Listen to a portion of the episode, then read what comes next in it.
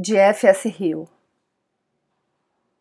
Um poema é um poema, é um poema. Eu sou apenas o prato vazio na mesa obscura e o silêncio dobrado na mancha do guardanapo. Convidaste-me para jantar, mas eu não fui. O princípio das coisas é sempre um princípio e um fim, e eu não poderia não te amar depois de terminado o jantar. Não saberia o caminho de volta, nem encontraria a vontade para que o poema terminasse. Amanhã continua o jejum.